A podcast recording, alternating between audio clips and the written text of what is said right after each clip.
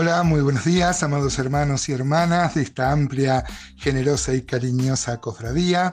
Yo sé que muchos lo saben, pero me gusta dar mi nombre.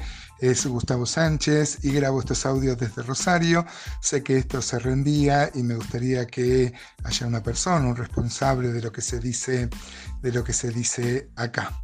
Em, gracias, estamos viendo, gracias por las respuestas. Ayer sobre la administración del tiempo tuvimos un intenso intercambio de audios con hermanos. Este es un tema muy amplio, ¿no? Este, me hablaban de hermanos que tienen hobbies, tienen este, eh, actividades que le llevan tiempo. Me decían de un hermano que eh, ve, mucho cine y, bueno, no sé, me parece que como ahora el párrafo que vamos a ver tiene más que ver donde debe primar la sobriedad, eh, la concordia, debe primar el equilibrio, ¿no? No puede ser que el tiempo del creyente se vaya en todas esas cosas, en diversiones, eh, que son muy necesarias, pero deben estar también eh, el servicio al Señor, el tiempo a la familia. Y hoy vivimos este, un tiempo realmente donde falta tiempo para todo, ¿no? Bueno, hoy vamos a seguir con el capítulo 5, vamos a ver desde los versículos 16 eh, al, 20, 17 al 20, y el tema central acá va a ser nuestro manejo con el vino, que, mm, bueno, acá se habla sobre el vino y la embriaguez, pero este, podemos relacionarlo con un montón de otras cosas, con otros vicios también. No puede ser bajo ningún concepto, amados hermanos, que el creyente, por más que esté pasando una prueba, una situación muy angustiosa, muy difícil, muy este, angustiante, que encuentre su refugio en el alcohol. Primero porque no da, es, momentáneo la satisfacción y el consuelo, y luego cuando uno vuelve a la realidad, eh, la realidad parece aún mucho más dura. Acá se habla sobre el vino, pero podemos hablar de otras bebidas alcohólicas, otras sustancias, como las drogas, que también este, aparentan dar una especie de paz. El Señor Jesús dijo, mi paz os dejo, mi paz os doy, no os la doy como el mundo la da, lo dijo al final del capítulo 14 de Juan, ¿no? Porque el mundo da este tipo de, mm, de paz, así entre comillas, ¿no? Pero este, mm, eh, no puede ser, hermanos, eh, que eh, haya embriaguez entre los Por otro lado, también he visto, yo recorro iglesias y en muchas iglesias ni siquiera ponen vino en la cena, porque dicen que algunos hermanos tenían problemas o que no sería propio de, mm, de los creyentes usar, usar vino. Entonces usan los jugos de uva o el vino que le sacan todo el alcohol. Por supuesto, siempre acá respetamos todas las opiniones, ¿no? Eh, bueno, si hay algún hermano que tiene algún problema, si viene de, una adicción fuerte con el alcohol, no puede ser que en la iglesia se lo tiente a volver, ¿no? Pero salvo eso, a mí me parece que la cena tiene que ser con vino y uno tiene que demostrar una sobriedad y un manejo y un dominio y no dejar que el vino nos domine a nosotros. Hay grupos cristianos que ven muy mal que un creyente tome vino.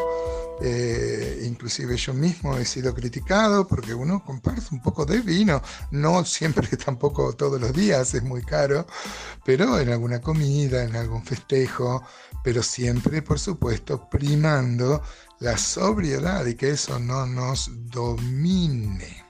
Bueno, vamos a leer entonces, amados hermanos, este Efesios 5, 18 dice, no os embriaguéis con vino, en lo cual hay disolución.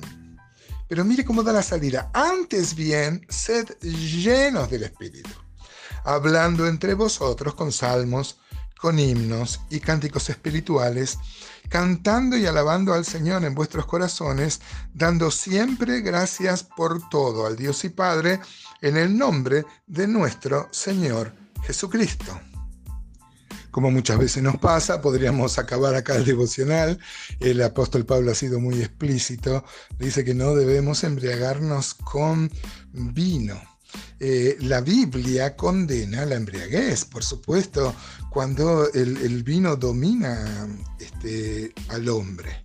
Esto no quiere decir que esté vedado para los cristianos tomar vino. De hecho, por ejemplo, primera Timoteo 5:23 dice, ya no bebas agua, sino usa de un poco de vino eh, por causa de tu estómago y de tus frecuentes enfermedades. El apóstol Pablo aconsejándole a su discípulo e hijo espiritual Timoteo que tome vino. El Señor transformó el agua en vino en una fiesta donde inclusive habían tomado mucho. ¿No? Este, esto, si el Señor eh, transformó el agua en vino, quiere decir que no estaba en contra. Ahora, Dios está en contra de la embriaguez. Por ejemplo, uno agarra Génesis 9, no lo vamos a leer, pero mm, este, un, verdadero desastre lo que hizo Noé, recién venido de una disciplina terrible, del fin de una dispensación, eh, este, y lo primero que hace es plantar una viña, sacar vino y emborracharse, y eso fue algo totalmente degradante. Este, uno puede leer Levítico 10, Nadab y Abiú eran los hijos de Aarón, ellos no se acostaron con mujeres, no ofrecieron fuego extraño. Y muchos piensan, porque Levítico 10.9 dice, tú y tus hijos no beberán vino ni sigra cuando entre al tabernáculo de reunión, infieren que quizás lo hicieron este, em, embriagados, por supuesto, hermanos. No vamos acá a justificar la embriaguez, eh, debemos ayudar a las personas que tienen vicios, no solo con el, con el, con el vino, con las bebidas fuertes, con, las drogas, con las drogas lícitas como los sedantes, como yo conozco una, una persona, bueno, va a la iglesia, no, no, no sé si es oyente de mis audios, y él consume grandes grandes cantidades de sedantes y de pastillas. A mí me parece que también está un tanto preso, se lo he dicho varias veces, ¿no? Así que, hermanos, que quede claro, no a la, este, a la borrachera, pero podríamos tomar vino. El Señor tomó el vino como símbolo de su sangre. Dice, hablando entre vosotros con salmos, con himnos, con cánticos espirituales. ¿no? Lo mismo dice Colosenses, eh, varias veces hemos citado que es como un texto paralelo, otra carta de la cárcel, que cuando lleguemos a ese momento también vamos a, citar Efesios. ¿no? Hablando entre vosotros con salmos, hermanos, con himnos.